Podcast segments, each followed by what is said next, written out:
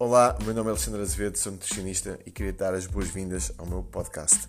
Hoje irei publicar o Mastermind 2. O Mastermind é uma reunião que eu faço com algumas pessoas que participam nos desafios semanais que eu lanço no meu grupo fechado, Alexandre Azevedo Nutricionista, grupo no Facebook. Espero que gostes.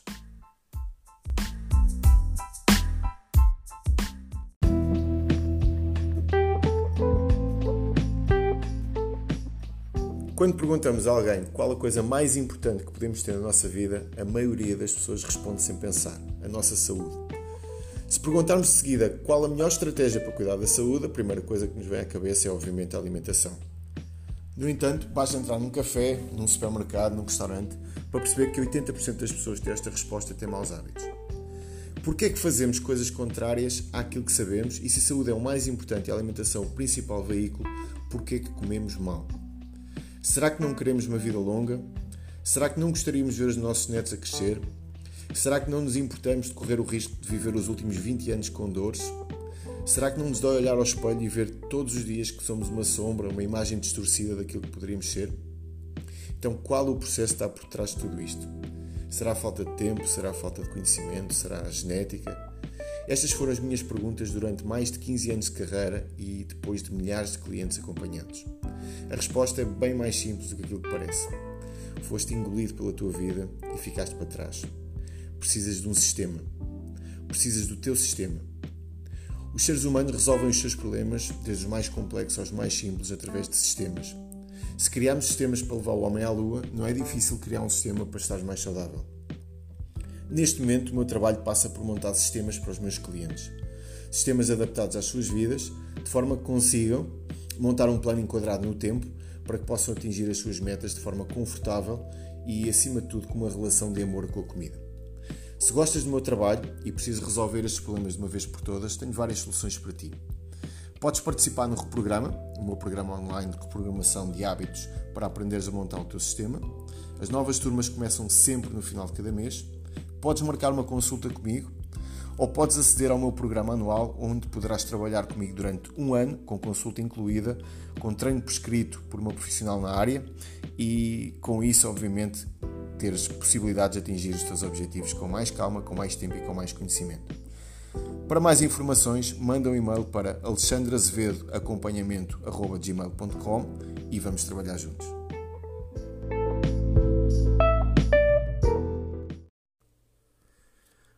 Olá, bem-vindos a mais um episódio uh, aqui do meu podcast, Alexandre Azevedo Nutricionista. Hoje vamos gravar um conteúdo com o segundo Mastermind.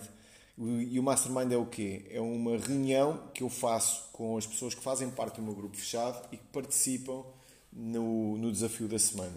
Esta semana o desafio foi nas minhas compras mando eu e, e, é um desafio que eu adoro e que, que eu acho que tem, tem um poder incrível na nossa, na nossa saúde porque eu acho que na nossa alimentação tudo começa e tudo acaba nas compras.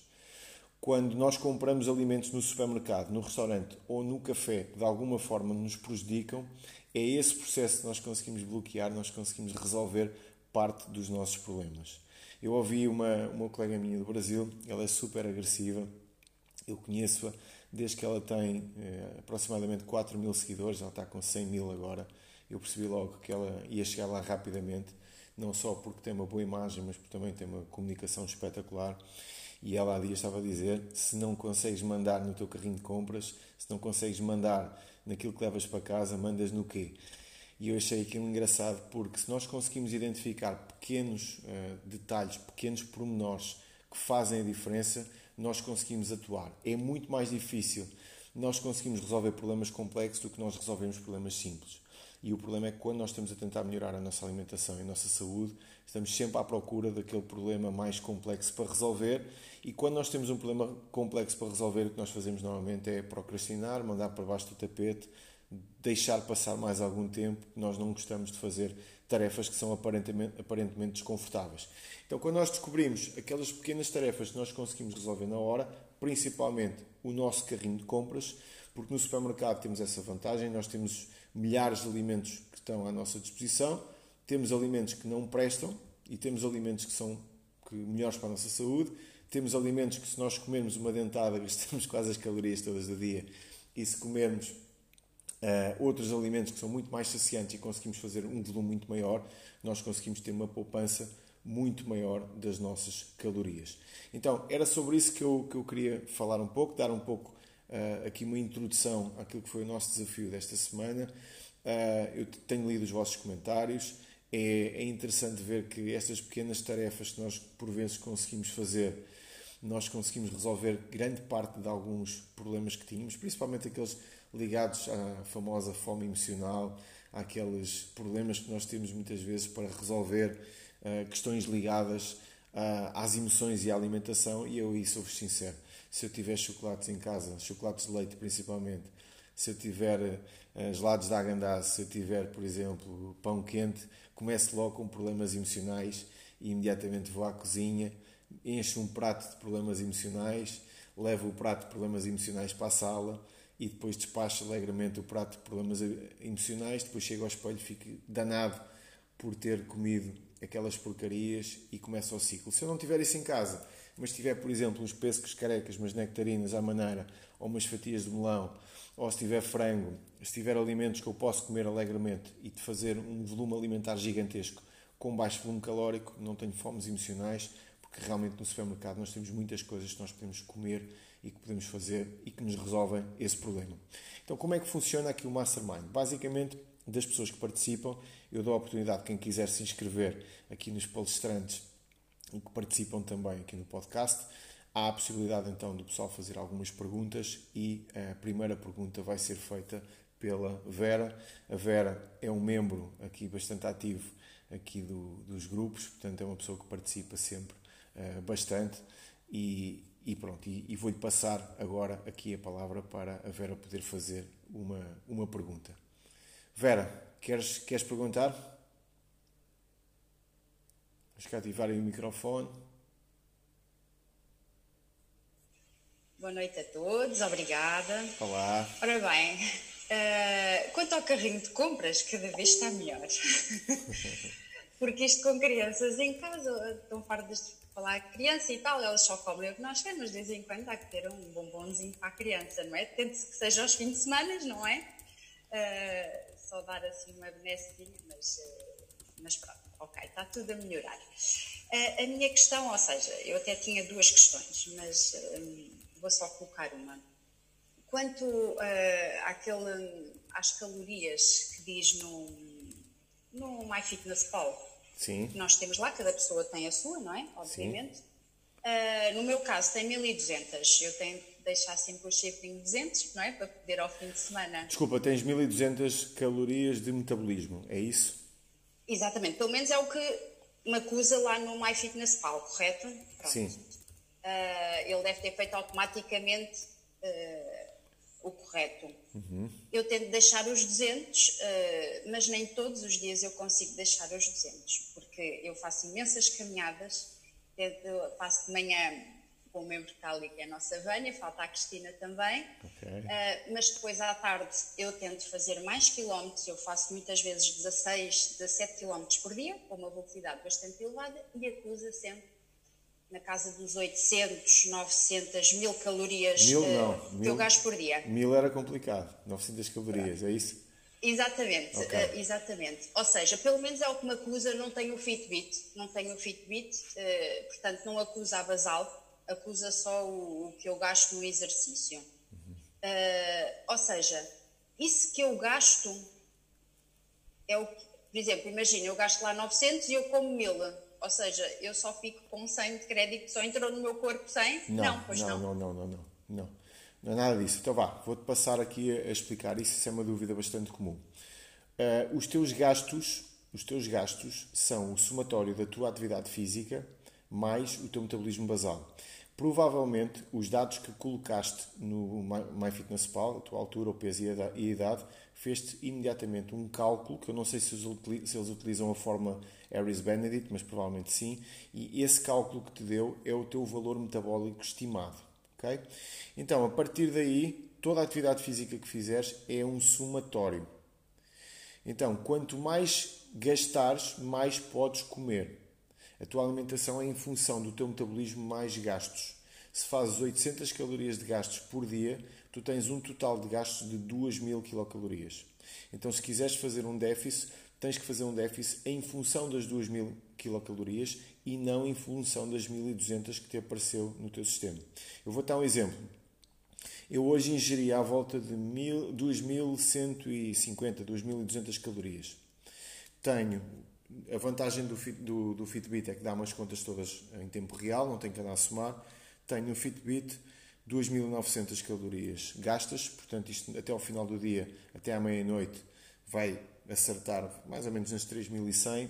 Então, quer dizer que eu fiz uma alimentação com 2.200 calorias, quero um déficit de 500, vou ter, neste caso, imagina 3.000, vou ficar com um déficit de 800 e eu guardo essas 300 sim para o fim de semana para depois fazer o acerto.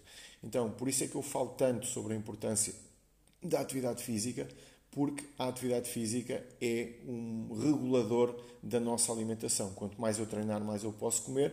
Se eu não treinar de alguma forma, eu tenho que passar fome para conseguir criar um déficit na minha alimentação, porque é muito difícil eu passar o dia todo sentado numa cadeira, ter um metabolismo relativamente baixo e depois conseguir com isso uh, regular a minha, a minha dieta. Já que falas nisso, e embora não seja a minha especialidade, eu posso-vos dar a minha experiência, aquilo que funciona melhor quando o objetivo é aumentar o despendo calórico, obviamente são as caminhadas e porquê? Porque são exercícios que consegues fazer todos os dias.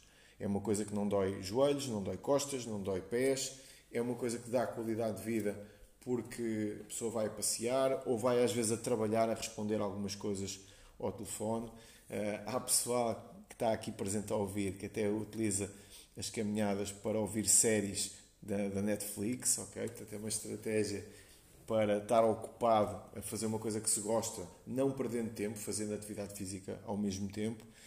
E a caminhada é interessante, mas quando o vosso objetivo é ficar com um corpo bonito, exercícios de alta intensidade e musculação, crossfit e afins, ok? Portanto, esse tipo de exercícios são bem mais interessantes quando o objetivo é melhorar então depois a composição corporal, quer dizer a quantidade de massa magra no corpo, que isso torna o corpo mais bonito. Nós não ficamos com o corpo mais bonito porque perdemos peso, nós ficamos com o corpo mais bonito porque perdemos gordura e aumentamos de outra forma a massa muscular. Ok? Consegui responder? Ótimo, estou esclarecidíssima. Mas olha, eu faço caminhadas a, a dar-lhe bem, não, não faço de passeio, eu faço mesmo à séria. Não vais conseguir gastar mais do que, imagina, 500 Obviamente, calorias. mas dá-me prazer é assim, fazer assim. Sim, Dá-me dá gozo e, e, quero cada vez mais e, e, e, cada vez tenho estabelecido mais quilómetros para fazer. Ok, agora, uh, Vera, uma questão que é muito importante. Cuidado com isto, cuidado, entre aspas Uh, isto é muito comum, por exemplo, nos homens. Os homens falam comigo não é para ficarem mais magros, é para ficarem com um corpo mais forte. E então, qual é que é a estratégia da maioria do pessoal? Correr. E correr é a maior parvoíce que nós podemos fazer quando o objetivo é melhorar a composição corporal. Quando o objetivo é ficar com o corpo mais bonito, a caminhada também não nos ajuda. A caminhada é um complemento para aumentar o dispêndio calórico. Então, eu hoje vou dar o exemplo do meu dia. Eu hoje fui ao ginásio de manhã, ok, porreiro, fiz um treino de meia hora, depois, entretanto, vim para casa trabalhar. Às quatro e meia fui ao CrossFit. Hoje eram dois watts praticamente juntos, portanto foi uma coisa pavorosa. Cheguei a casa, estava elétrico do treino, estava bastante acelerado. Fui dar uma caminhada de 45 minutos para baixar o nível e depois vim para casa. Comecei a fazer o jantar, jantei, preparei aqui as coisas para nós fazermos o direto e agora já tenho as luzes mais ou menos reduzidas de casa para começar a induzir o sono. Então quer dizer o quê? Porquê é que eu fiz a caminhada? primeiro lugar, porque eu queria criar um dispêndio calórico a rondar mais ou menos as 800 calorias para ter 300 calorias para o fim de semana. Como eu sabia, se não fosse andar esses 45 minutos ia ficar muito à conta, eu quando quero comer mais, ando mais. Então acabo por fazer esse acerto. Agora, para ficares com um corpo top, e eu sei que não tens propriamente excesso de peso, o ideal é trabalhar depois a questão muscular, a parte muscular, porque é isso que vai criar adaptações fisiológicas para o teu corpo responder ao exercício, ficando cada vez com o corpo mais traçado, ok? Entre aspas. Esse, depois eu faço os treininhos da Margarida. Ok, está ótimo. Muito eu bem. sou capaz de acabar o trabalho, fazer mais uma caminhada e depois venho e faço os treinos da Margarida. Ou Perfeito. seja, eu tenho uma fome louca. Mas lá está, tens que comer, não é? Se estás a treinar, podes tenho, comer. Tenho, não há problema. tenho. Sinto mesmo necessidade e quanto mais caminho, mais fome tenho. Não há problema nenhum. Muito bem. Então, passamos agora para a próxima pergunta. Aninhas, Ana Barata. Ei? Mete, mete um bocadinho mais alto. Já está, já está. Um, então, eu já tive aqui a oportunidade de participar no último Mastermind do Alexandre um, e super satisfeita porque acho que finalmente encontrei aqui um sistema que me ajuda a ter uma, uma dieta equilibrada e que não me, não me faz sentir saturada das coisas que como, que é ótimo. E, e, eu também não tenho grande pressa em perder peso muito rápido, até porque eu tive uma experiência no passado, tive durante nove meses a fazer uma dieta mais qualitativa do que propriamente quantitativa e fiquei super saturada um, e portanto agora o meu objetivo é perder peso, mas também conseguir ter prazer nas refeições que tenho e acho que felizmente tenho conseguido isso com o Alexandre. Aqui a minha pergunta um, é, tem a ver com a parte da, da atividade física. Então, uh, nós no reprograma, o Alexandre dá-nos aqui algumas bases boas para sabermos programar a nossa semana e definirmos uh, diariamente os nossos objetivos. Uh, aliás, definirmos objetivos semanais depois aplicamos diariamente. E, e eu, por exemplo, acontece Estou-te a ouvir super mal, Ana. Tenta só tirar os fones, se calhar ouve-se um bocadinho melhor. Deve ser o microfone dos fones. Mostra lá. Estão-me a ouvir melhor agora? Top, top, está espetacular. Conta lá. É, pronto, ok. Um, então, uh, estava a dizer que eu sei, por exemplo, que esta semana vou ter um dia em que vai ser um bocadinho complicado fazer atividade física, pelo menos atividade física que seja significativa para conseguir um crédito para o meu fim de semana, uh, para o dia de shifting. Então a minha questão aqui é se nestes dias em específico que nós não conseguimos fazer grande atividade física, se devemos fazer um déficit calórico maior ou não. Ou se simplesmente mantemos o déficit que já fazemos todos os dias. Um, pronto, para perceber se tenho que compensar de alguma maneira ou não. Muito bem, Ana, a tua pergunta é muito boa eu vou responder da forma mais uh, clara que eu conseguir. Uh, o objetivo, e tu falaste agora aqui uma coisa que me deixa super feliz, que é tu teres uma percepção da importância do tempo para nós conseguirmos atingir objetivos que são espetaculares.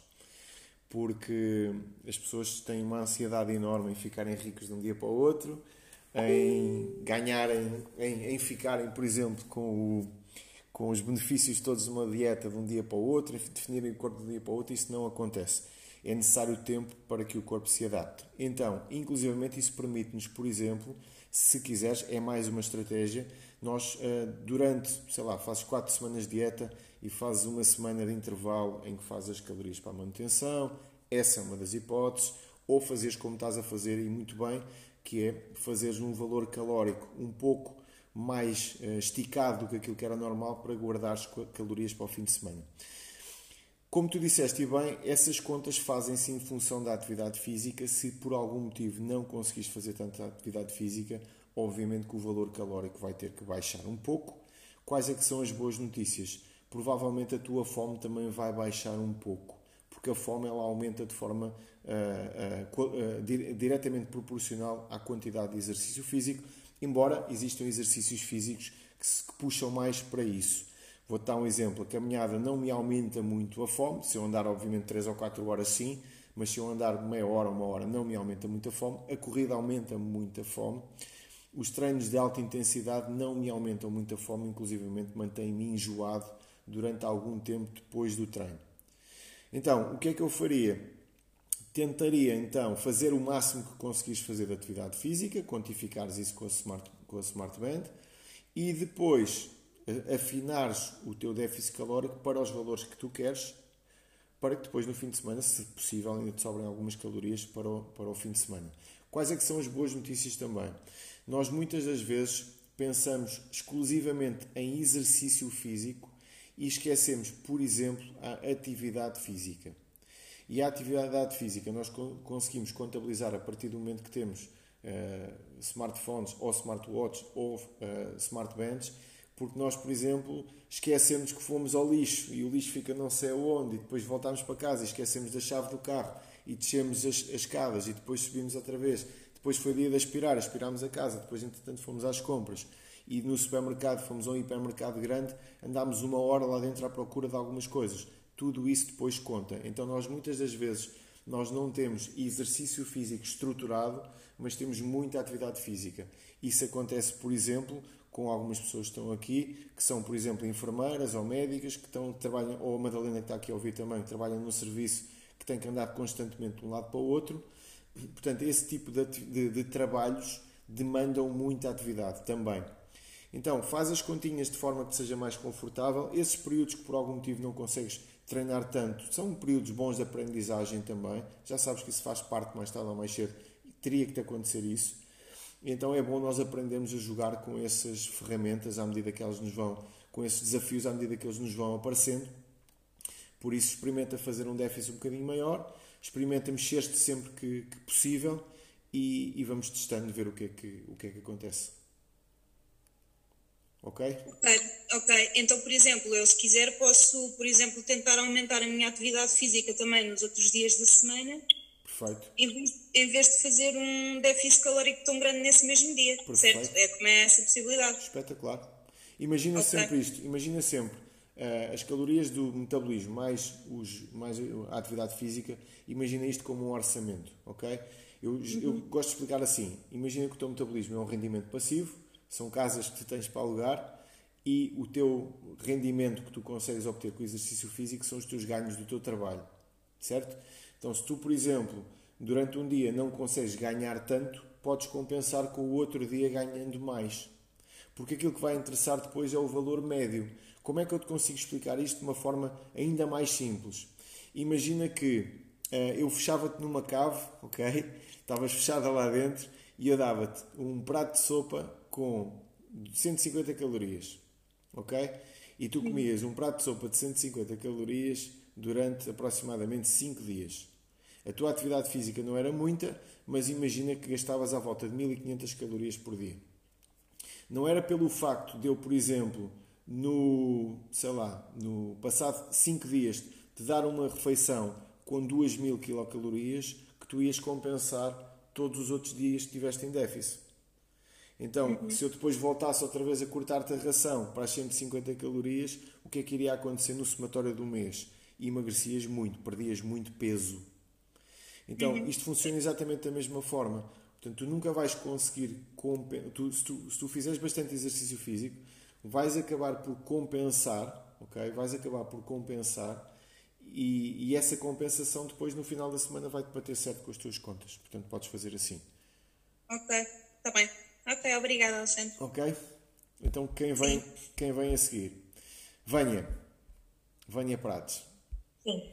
Boa noite a todos e obrigada. Uh, eu estou aqui com uma, enfim, aqui um desafio relativamente à questão das proteínas. Ok. Uh, para além de ser um desafio para mim, comer a quantidade que eu preciso para fazer as, as proteínas diárias que preciso, um, eu fico aqui com esta dúvida se a nível renal o meu corpo vai reagir bem a isto, se eu terei eventualmente que fazer aqui alguma análise clínica para perceber se as coisas estão bem, porque eu estou a ingerir não é que o corpo não possa ingerir esta proteína eu já percebi que pode, não é? Existe ali aquele intervalo uh, que o Santos tem falado. Agora, será, será que não é demais para mim, para o meu corpo? Será que.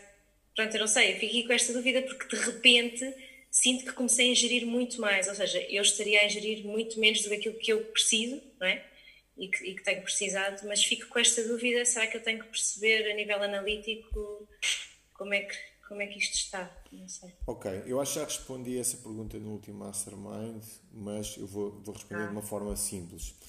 Uh, a ingestão proteica, para quem faz alguma atividade física, ou mesmo para quem não faz, nós temos muita literatura que fala entre 1,8 2 gramas por quilograma de peso, para atletas que fazem exercício físico de alto desgaste, 2,5, às vezes há alguns estudos com 3 gramas de proteína por quilograma de peso.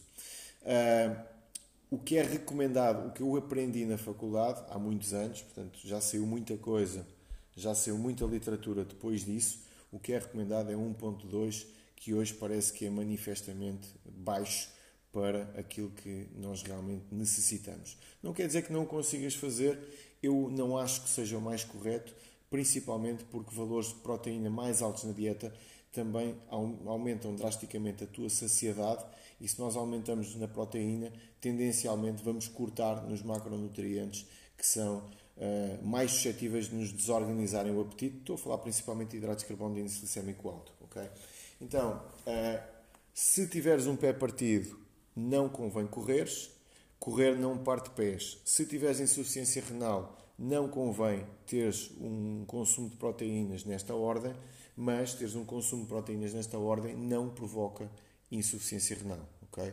Portanto, a lógica é esta. Claro, temos que ter sempre, ou devemos ter sempre, mas isso são, são conceitos associados a, a hábitos e boas práticas de saúde, temos que ter sempre uma hidratação também que seja adequada.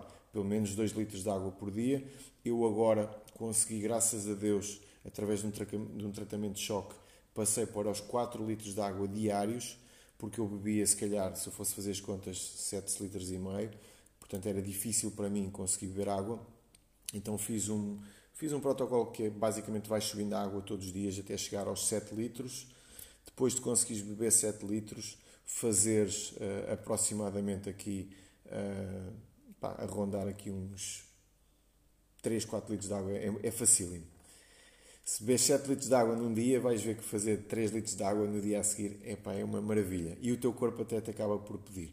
Então, com isto eu consegui regular melhor uh, o meu, as minhas hormonas que gerem uh, uh, ou que geriam a minha retenção de líquidos. Eu notava muito no meu corpo que eu era capaz de estar ultra definido e vascularizado e passado se calhar umas horas já parecia que não estava tão definido. Então tu não ganhas gordura nem perdes gordura em, em, em pouco tempo. Portanto, o que estava a acontecer no meu corpo basicamente era isso. Não estava a funcionar muito bem porque bebia muito pouca água, portanto encontrei a razão e depois consegui regular. Então não tenhas problemas em fazer uma ingestão de proteína um pouco mais uh, alta. Obviamente aproveita essa proteína também para criares uh, uma boa estrutura muscular, portanto treinando força, vais ter benefícios depois a, a vários níveis, não só em termos estéticos, mas nós sabemos hoje que fazer treino de força, por exemplo, ajuda-nos a prevenir doenças como a osteoporose, principalmente uh, mais prevalente até nas mulheres. Portanto, se conseguires fazer esse trabalho já enquanto, enquanto és jovem, depois provavelmente vais ter menos problemas também no futuro relacionados com isso. Ok? Consegui responder? Sim? Muito bem. Então, Catarina, isto é a Olá, boa noite. Um, esta é uma questão que eu já te coloquei aqui há uns tempos atrás. Uhum. Uh, pronto, eu nunca fiz uma alimentação, não vou chamar dieta, apesar de que dieta não tem que ser com emagrecer, e sim a forma de alimentação, não é? Portanto, basicamente tudo é dieta. Mas uh, uma alimentação uh, cuidada durante tanto tempo, normalmente desistia ao fim de pouco tempo, se calhar porque acreditava que nunca ia conseguir ter aqueles níveis e então acabava por desistir. Pronto. Um, e agora uh, que, que, me sinto que estou cada vez mais solidificada nisto de alimentação e comer de forma correta, quero manter mudança de hábitos, não é? E, e não só no sentido de, da perda de peso, mas de fazer uma alimentação cuidada. E nós tínhamos falado daqui há tempos em relação às quantidades dos macros que tinhas dito de 40 uh, hidratos, 30 de gorduras e 30 de proteína, certo? Uhum. Né? Uh, pronto, hoje, por exemplo, ao jantar, e veio-me essa dúvida, eu tinha os níveis de proteína certos, uh, os meus níveis de calorias é os 1500 que eu faço sempre à volta dos 1300, 1330, e eu tinha 1090, mais ou menos, e tinha os níveis baixos de, tinha os níveis só de proteína certos, os outros estavam um bocadinho mais abaixo.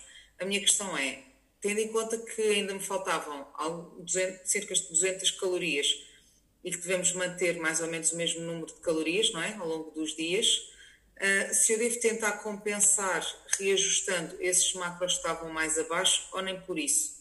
Eu consegui ajustar um bocadinho mais com o tempo que comi salada, com um bocadinho de azeite, um bocadinho de vinagre, melhorou um bocadinho. Pronto, não ficou exatamente nesses níveis, mas isso é uma compensação que se deve fazer, uh, tendo em conta que ainda faltavam essas calorias todas, ou não? Obrigada. Excelente pergunta. Uh, vocês sabem, quem me segue há mais tempo sabe que eu falo muito da lei de Pareto e falo muito da importância dos 20 e dos 80. Acho que essa preocupação não está nos 20% importantes, está nos 80% que são mais irrelevantes para conseguir ter a maioria dos resultados. Então, eu embora tenha falado na proporção de 40, 30, 30, é uma proporção bastante uh, conhecida e bastante falada. Uh, aquilo que normalmente é, é recomendado pelas principais, não, pelas principais organizações de saúde, mas aquilo que se falava aqui uns tempos era 60% de hidratos de carbono e depois se calhar 20% de proteína e 20% de gordura, que me parece manifestamente desadequado. Mas o mais importante, quando o objetivo é melhorar a composição corporal, é tu manteres, contares a tua, uh, as tuas calorias, contares o volume das tuas proteínas e o resto acertares mais ou menos ao calhas com hidratos de carbono e com gordura. Tanto os hidratos de carbono como as gorduras são macronutrientes que estão relacionados com função energética, Portanto, eles são utilizados no nosso metabolismo muito mais facilmente do que as proteínas. Então, se conseguires acertar com gordura e com hidratos de carbono, em que um dia, por exemplo, sei lá, comeste mais batatas cozidas, no outro dia acabaste por comer um bocado mais de azeite ou a comida tinha mais molho, não é relevante para os teus resultados finais. Okay? Então, embora possas ter um valor de referência mais ou menos 40, 40 30, 30, não é relevante para os teus resultados finais eu normalmente acabo por bater sempre ali porque eu fiz o acerto um dia para a minha alimentação e depois, como eu como sempre mais ou menos as mesmas coisas, aquilo acaba por bater sempre mais ou menos certo também com aquilo que, que é a minha dieta. Mas não estou muito preocupado com isso. A minha preocupação principal é eu conseguir cumprir o valor calórico que, que, eu, que eu queria cumprir. E para reforçar um pouco isto, eu noto que quanto mais treino quanto mais intensos são os meus treinos, mais confortável se torna a minha alimentação, mais deliciosa se torna a minha alimentação e mais fácil depois eu manter a aderência à mesma. Se eu por algum motivo estivesse em casa, sentado em frente a um computador o dia todo, epá, é mais difícil que eu vou ter que comer menos e acabo por ter mais dificuldade em fazer esses acertos. Então eu acho que é sempre bom reforçar isto para nós termos a noção que se calhar uh, no, no domingo como falámos há pouco, eu gosto sempre de utilizar o domingo para duas coisas: para planear e para celebrar. Planear o próximo fim de, eh, o próximo fim de semana e celebrar o facto de eu ter conseguido atingir todos os meus objetivos. Por isso é que é importante. Nós normalmente definimos metas daquelas que nós temos a certeza absoluta que nós conseguimos cumprir, porque se nós estivermos constantemente a desenhar metas que são irreais para aquilo que nós vamos fazer durante a semana, nós começamos com aquilo que estavas a dizer há pouco, que é eu não acredito, eu não consigo, eu não vou ser capaz. E quando nós acreditamos que não somos capazes de alguma coisa, o nível de energia que nós vamos colocar lá é sempre muito baixo. Quando eu tenho alguém que me diz assim, eu assim, então estás preparado, vamos fazer isto, eu vou tentar. É pá, não comeces, a sério, não vale a pena. Não vale a pena. Se o trabalho que tens que fazer é fazeres uma porcaria de umas compras, ok? Levares essa comida para casa, utilizares uma aplicação e uma balança que eu não tinha quando tirei o curso. Esta tecnologia não existia. Conseguires depois ter uma noção daquilo que estás a comer e poderes comer alimentos maravilhosos como epá, seguires com sabores, gelados do pingo doce, fazeres receitas triturando fruta, metendo proteína whey, leite vegetal. Há montes de coisas que podes fazer que são maravilhosas. Pá, se vais tentar, bolas, o que é que consegues? Né? O, que é que, o que é que dá para fazer? Portanto, é importante nós conseguirmos fazer estas pequenas tarefas ao longo da semana, que é para que dizemos assim, epá, olha lá, a minha tarefa era caminhar todos os dias 20 minutos e consegui, epá, que fixe. Se calhar para a semana eu vou meter de caminhar meia hora. Consegues acreditar nisso? É sim, quem caminha 20 caminha mais 10 minutos. E muita gente diz: Não, eu vou caminhar 3 horas por dia. Pá, mas caminhar 3 horas por dia para quem caminha zero não dá. Caminhar 3 horas por dia para quem caminha uma hora por dia, é questão de começar a caminhar duas e depois ir subindo gradualmente. Então é importante nós termos essa noção do, das, dos, das pequenas metas, dos pequenos ganhos, em que eu chego ao meu domingo, levanto-me de manhã, saio para a rua, vou para o jardim, pego no computador, defino as minhas metas, esfrego as mãos e digo assim: que maravilha, poupei 3 mil calorias para juntar às minhas 2 mil calorias do dia, quer dizer que eu não vou conseguir comer tudo aquilo que eu tenho na minha lista, mesmo que me esforce. Então vou fazer o meu jejumzinho de manhã porque eu adoro, depois vou fazer uma saladinha de frango à hora do almoço e depois daqui para a frente vou escolher onde é que eu vou comer os gelados, onde é que eu vou comer os hambúrgueres com batatas fritas, onde é que eu vou comer aquilo que eu quiser porque realmente mereço e fiz esse trabalho durante a minha semana. O que é que acontece ao meu organismo? Não cria adaptações, a tiroide está sempre a funcionar como deve de ser, não ando uh, preocupado em regimes espartanos de dieta, preocupadíssimo, não posso comer nada, porque eu neste momento posso comer tudo e mais alguma coisa, não como pão por opção, não como glúten por opção, mas neste momento no supermercado eu consigo escolher tudo, tudo o que eu quiser comer e não me sinto minimamente restrito. E obviamente se eu tiver um pão num restaurante qualquer, nesse dia que eu faço as neiras, se me apetecer comer, por que não? A pior coisa que me pode acontecer é ter enxaquecas ou a barriga um bocado inchada. Enxaquecas é chato, a barriga um bocado inchada, é pá, com isso pode ser bem. Não? É? Portanto, há, há, outras coisas que, que, são, que são mais graves, ok? Então, é, consegui responder à tua pergunta? Eu depois Sim, a falar, depois é, é um inferno. Tenho que mandar calar. Ruth! Deixa eu ativar aqui o som da Ruth. Ei, para lá, para lá. Já está. Boa noite, mais uma vez. Olá. Obrigada pela oportunidade desta, desta participação. Obrigado eu por teres participado no desafio. Eh, sou nova por aqui, estou em início de, de perda de peso uh, e tenho aqui uma dúvida que se prende com o jejum intermitente. Sim. Eu, por norma, só como quando tenho fome. Sei que isto não é, ou acho, não sei, eu acho que isto não é totalmente correto. A minha dúvida com o jejum intermitente prende-se com o facto de, já tenho lido e tento informar-me, uh, sobre essa situação e sei que tem e traz alguns benefícios. A minha dúvida é se no dia, ou seja, se eu posso fazer jejum intermitente sempre que quero ou tenho que ter algum cuidado com aquilo que ingiro no dia anterior. No fundo, se tem que fazer uma. Não sei se me estou a fazer entender. Sim, acho que sim. Acho que sim. Acho que sim. Então, uh, vamos lá isto. Comeres da forma, comeres quando tens fome, não tem nada contra isso. Só, só uma, uma pequena questão é importante quando o objetivo é regular peso, nós temos rotinas, ok? Porque quando tu começas a estabelecer rotinas, começas a, a, a funcionar em piloto automático para os teus comportamentos. Imagina, imagina que eu amanhã tenho um problema qualquer. Epá, surgiu aqui uma chatice qualquer aqui na minha família, ou uma coisa qualquer, o meu carro variou. Para mim é tranquilo, porque eu vou comer em piloto automático eu não vou comer nada de manhã, a não ser que eu faça um treino intenso de manhã, como depois do, treino, porque tenho fome. Mas se eu não treinar de manhã, não tenho fome. Mesmo que eu vá caminhar uma hora, eu não tenho fome para comer de manhã. Imagina que me avaria o carro. É pá, o máximo que possa acontecer é beber um café. Não vou ficar, não, não me vai alterar nada a minha vida. Eu depois como por volta da uma da tarde e aquilo que eu como é sempre a mesma coisa. Portanto, batatas, carne e salada. Se não houver batatas, como carne e salada. Se não houver carne, como peixe e salada, ou peixe e legumes. Portanto, é mais ou menos isto. Eventualmente, se eu tiver arroz feito em casa, arroz no frigorífico, eu peso o arroz, meto no prato e acompanho com a minha comida. Então imagine que eu estou fora de casa ou tenho que resolver um problema qualquer, tenho que ir, sei lá, às finanças, aos correios, uma coisa qualquer, tenho que sair de casa. E a minha única hipótese vai ser comer na rua. Em qualquer sítio que eu vá, eu vou ter carne, vou ter salada e mesmo que eu esteja numa fase que eu estou a quantificar os meus alimentos, eu consigo pesar a olho. Eu sei mais ou menos, não faço isso, normalmente utilizo a balança, mas eu sei sempre o que é que são 100 gramas de carne, mais ou menos, 150, 200 gramas de carne.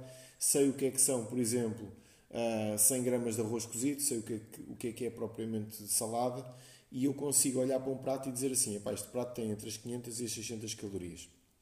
Então, é importante rotinas. Em relação ao jejum, eu utilizo o jejum principalmente, embora ele tenha outros benefícios, alguns associados, por exemplo, à longevidade, eu utilizo o jejum como uma forma de organizar a minha vida.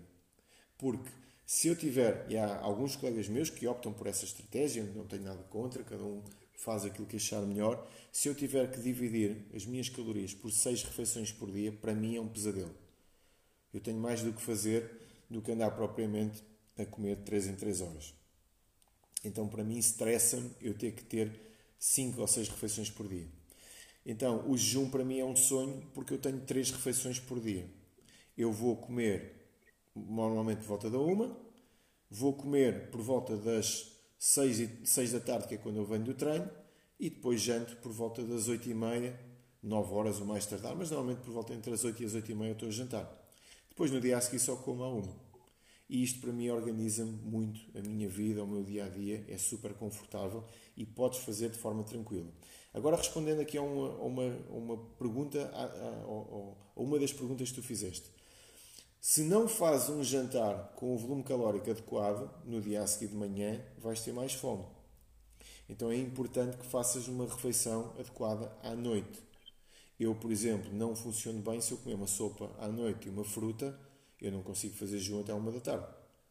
Porque o volume calórico que eu fiz durante a noite foi tão baixo que me faz ficar ansioso e com fome até ao final do dia. Então é isso que é importante nós depois aprendermos até sobre nós próprios, da forma como nós funcionamos e utilizarmos, neste caso, um jejum, o jejum como um aliado para nós conseguirmos organizar a nossa alimentação. Basicamente é isso que nós estamos a fazer, não é? É utilizar o jejum como um aliado para tu organizares a tua dieta de forma extremamente confortável. Portanto, ah, então e se eu, por exemplo, também, também respondo à tua pergunta, então e se eu, por exemplo, almoçar por volta de uma e não tiver fome para jantar, eu sou obrigado a jantar? Não. Se quiseres, podes jantar só às 8 e fazes duas refeições naquele dia. Se controlas a quantidade de calorias que tu estás a, a, a ingerir, epá, vais ter que comer mais ao jantar, porque convém que consigas cumprir a tua meta calórica, mesmo que depois consigas guardar algumas calorias para fazeres no, um acerto depois ao fim de semana. Então, qual é que é o mito que depois está associado a isto? Ainda ontem ouvi isso na página do médico brasileiro, muito conhecido, que fala sobre este tipo de coisas. É pá, mas se eu tiver não sei quantas horas sem comer, depois quando eu vou comer, eu vou absorver aquilo tudo que eu, que eu estou a comer. E aí a pergunta que eu te faço é: se tu deixares o teu carro ficar na reserva, tu quando metes lá para dentro 2 uh, litros de gasóleo, o teu carro transforma aqueles 2 litros em 4, é isso? À partida não, não é? Era espetacular que isso acontecesse. Olha, o meu carro está na reserva, eu meto 2 litros de gasóleo e como ele está na reserva absorveu aquilo tudo e transformou aqueles 2 litros em 4 litros. É pá, que maravilha! Então vou pôr, é, vou pôr é 5, que aquilo fica com 10 litros e consigo andar mais do que 100 km com, com 5 litros só. É espetacular. Então, isso não acontece da mesma forma que as calorias não são desmultiplicadas no teu organismo. Tu não vais ingerir 1000 calorias à noite e elas transformam-se em 3000. Isso não vai acontecer. No entanto, existem pessoas com resistência à insulina ou com diabetes que se calhar têm que dosear um pouco melhor a quantidade de comida que comem e da forma como comem para não fazer uma sobrecarga do pâncreas. Mas isso são depois questões que são bastante mais clínicas e que são mais que são vistas depois caso a caso. Porque mais uma vez, tudo está na quantidade. Há o alimento A, B ou C uh, engorda porque tem um índice glicémico alto. Muito bem, qual é que é o alimento? Pão branco, ok. Pão branco é o alimento com o índice glicémico mais alto que eu conheço, mais do que os bolos, ok. Então, se comes pão branco, engordas. Muito bem. Comi uma migalha. Comi uma migalha de pão com 0,5 gramas. Vou engordar? Não. Então, o que é que vai acontecer? Nada. Então, e se eu comer, por exemplo, ah, o açúcar é um alimento que nos engorda horrores. Comi um grama de açúcar. Não, não podes comer nada. Comi um grama de açúcar. O que aconteceu no, na minha glicémia? Não aconteceu coisa nenhuma. É? A quantidade de açúcar que eu comi foi demasiado baixa. Então quer dizer que se nós tivermos as quantidades adequadas em função da nossa atividade física, nós não vamos engordar se nós conseguimos comer menos do que aquilo que nós gastamos. É uma regra básica. Nós podemos é ter dificuldades em fazer estimativas corretas e o nosso metabolismo estar a gastar ainda menos do que aquilo que nós pensamos, ou nós estarmos a, a, a, contar a atividade física de forma errada, ou nós estarmos a contar as calorias da nossa alimentação de forma errada. Isso pode acontecer.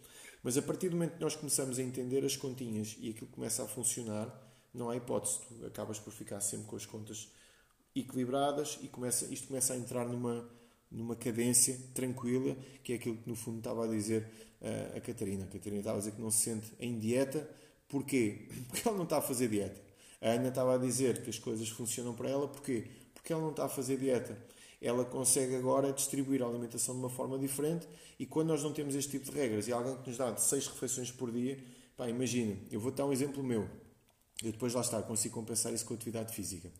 Uh, eu aqui há dias fiz dois treinos muito puxados no dia anterior, acordei, estava esganado de fome, esganado. Então o que é que eu fiz ao pequeno almoço? Fiz uma tapioca e dois ovos mexidos. Epá, só que a tapioca eu fui mandando lá para dentro, meti 100 gramas de, de tapioca, são para aí 250 calorias, mais os dois ovos, não foram mexidos, foram estrelados, mais dois ovos estrelados, mais 160, eu tinha para aí 400 e tal calorias comidas de manhã. Para quem vai a zero para o almoço, 400 e tal calorias logo de manhã, eu vou ter que fazer contas diferentes para depois conseguir comer só 2 mil por dia. O que é que eu fiz? Fiz mais uma hora de caminhada para fazer o acerto de, das calorias que eu tinha comido a mais e as contas depois bateram todas certas. Ok? Consegui responder? Assisto, obrigada. Vou instalar a aplicação, estive a ouvir e estive a acompanhar, mas pronto. Funciona, funciona. Portanto, quando, quando, quando eu me estava a preferir, Alexandre, só como quando me apetece, é, é, é, o facto eu faço as refeições principais. Muitas vezes não tomo um pequeno almoço, o almoço, qualquer coisa ao lanche, sim, como, faço uma restrição muito, apesar de não fazer essas contagens, mas faço bastante restrição no que diz respeito aos hidratos. Agora, eu não faço as tais 5, 6 refeições por dia.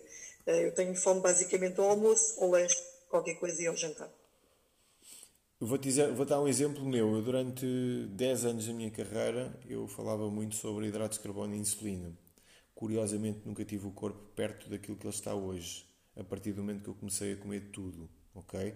Como eu disse há pouco, restringindo alimentos no meu dia a dia que são, a meu ver, que não são benéficos para a nossa saúde. Porque ou são muito pobres nutricionalmente, ou porque irritam a mucosa intestinal, ou porque aumentam drasticamente a minha fome. Portanto, por aí. Uh, cortar nos hidratos de carbono às vezes altera algumas das tuas hormonas e uma das coisas que por vezes acontece é um, é desequilíbrio, um descontrole no cortisol. Para além disso, quando cortas nos hidratos de carbono, cortas também drasticamente no volume calórico. Então não é difícil quando fazes carne e salada, e principalmente frango e salada, e eu faço as contas aqui em um minuto, se comesses 150 gramas de peito de frango ao almoço e ao jantar são 300 gramas. Tinhas 360 calorias de frango.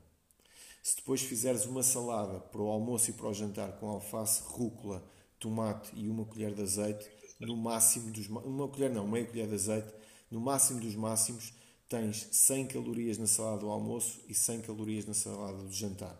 Então neste momento estás com 530, 560 eh, calorias.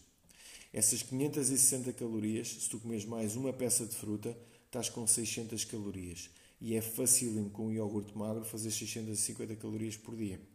Se fazes 650 calorias por dia todos os dias, vai começar a, a, em pouco tempo o teu organismo a tentar lutar contra este déficit calórico que tu estás a fazer. Então começa-te a cair o cabelo, começas a sentir frio, começas a sentir falta de energia, apatia e a tua atividade física começa a baixar como resposta ao exercício, à, à alimentação que estás a fazer. Daqui a um mês, não só por carência calórica, mas provavelmente também por carência nutricional, os teus níveis de fome começam a aumentar drasticamente. Então tu vais começar a comer aquilo que não comias para tentares compensar e vais começar a engordar aquilo que provavelmente tinhas conseguido perder. Por isso é que é importante nós termos déficits calóricos muito menos uh, agressivos e se o teu déficit calórico por algum motivo for agressivo, deves compensar ao fim de semana depois comendo mais para que a média estimada do teu volume calórico seja entre os 30% e em pessoas que têm muito pouco para perder entre os 15% e os 10% de déficit, ok? Sempre compensando com treino muscular para que o teu metabolismo não pare. Ok? Está aqui uma, pergunta da Luana aqui escrita. Epá, isto está muito confuso. Luana, se quiseres fazer a pergunta uh, com a tua voz é um bocadinho melhor. Eu não estou a perceber bem qual é, que é a tua questão. Se não, alguém mais quer, quer fazer aqui alguma pergunta? Ainda temos aqui uns minutos.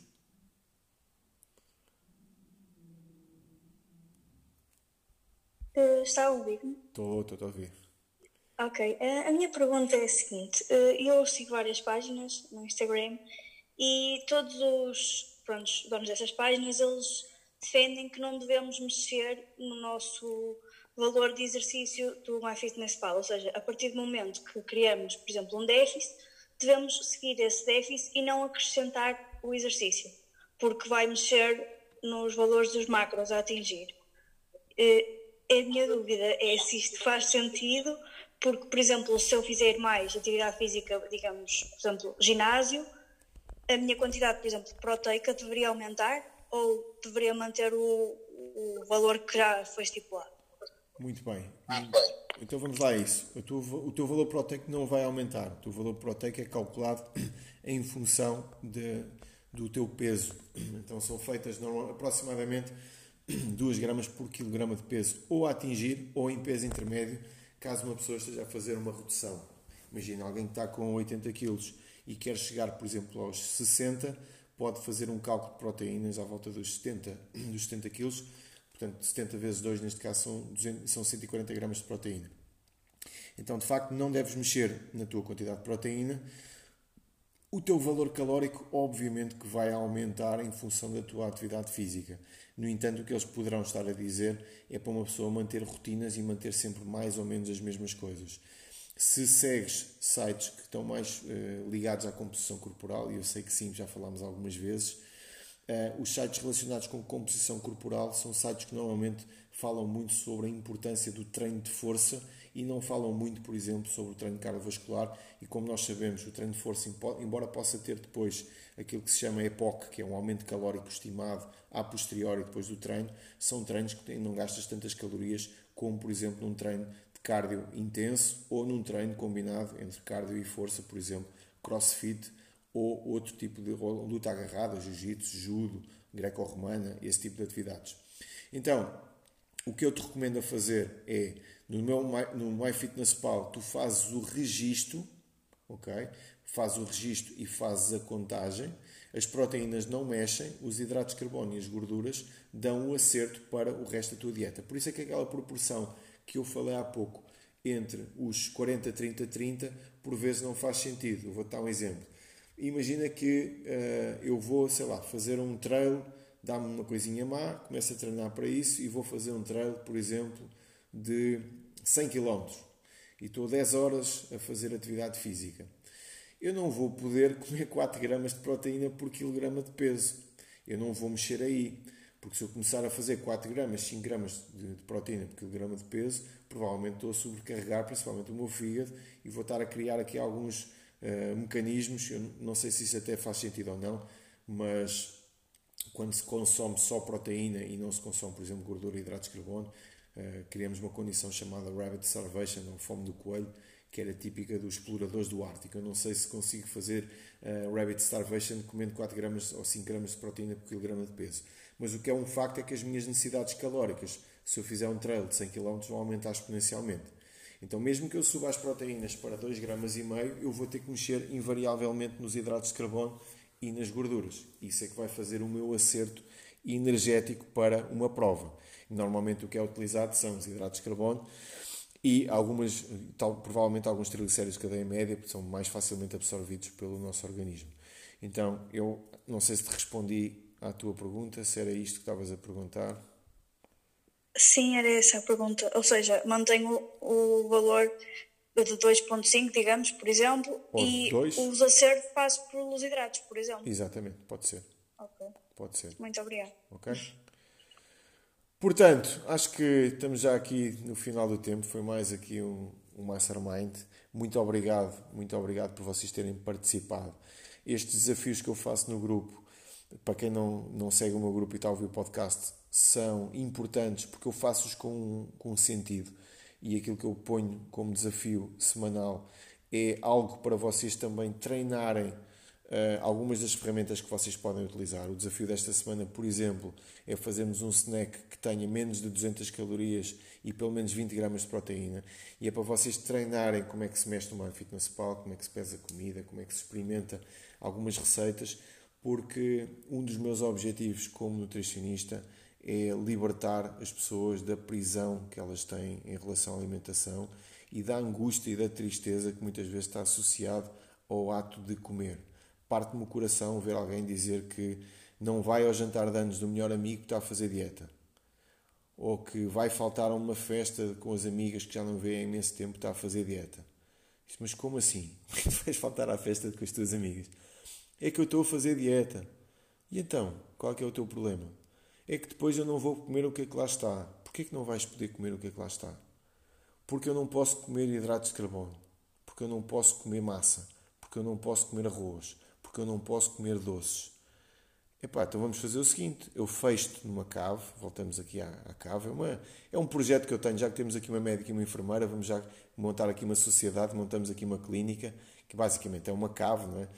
Portanto, também não é preciso grandes infraestruturas. Então eu fecho numa cave durante 5 dias, 5 dias antes do teu jantar, deixo lá uma mangueira com água, que é para beberes água com fartura, não é? também para não ficares hidratada, e depois daqui a 5 dias vou-te lá buscar, tomas um banho, vais ao cabeleireiro e estás pronto para ir à festa. E podes ter a certeza absoluta que podes comer este mundo e o outro na festa, não vais conseguir engordar propriamente porque tiveste 5 dias sem comer. Então tudo é feito através do balanço energético que nós temos no nosso organismo. Pelo menos os 20% que interessam. Claro que depois, é pá, mas se tu fizeres os X gramas de proteína depois do treino, os estudos mostram que tu consegues ganhar mais 3% de massa muscular.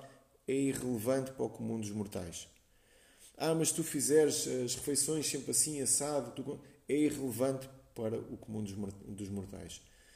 Ah, porque se utilizares alimentos como este nutriente ou com este nutriente é totalmente irrelevante enquanto o pessoal não souber fazer as contas. Da mesma forma que é irrelevante eu uh, ser apresentado a física quântica se eu não sei somar, nem dividir, nem multiplicar. E eu já falei nisso várias vezes. É uma das questões que eu acho que cria muita confusão, muitas das vezes, principalmente nas redes sociais. Muitos colegas que eu tenho fazerem conteúdos sobre a riqueza nutricional da aveia, da banana, do abacate, os nutrientes que tem a ameixa, a fibra que tem não sei o quê, porque o comum dos mortais está a olhar para aquilo e diz assim: Ok, e então o que é que eu faço? É para comer isso? Então, então posso comer, é isso? Então o gajo está a falar de abacates, vou comer abacates. O outro está a falar do, das panquecas de aveia, então vou comer panquecas de aveia. Aquilo tem o quê? Tem magnésio, então vou comer isso.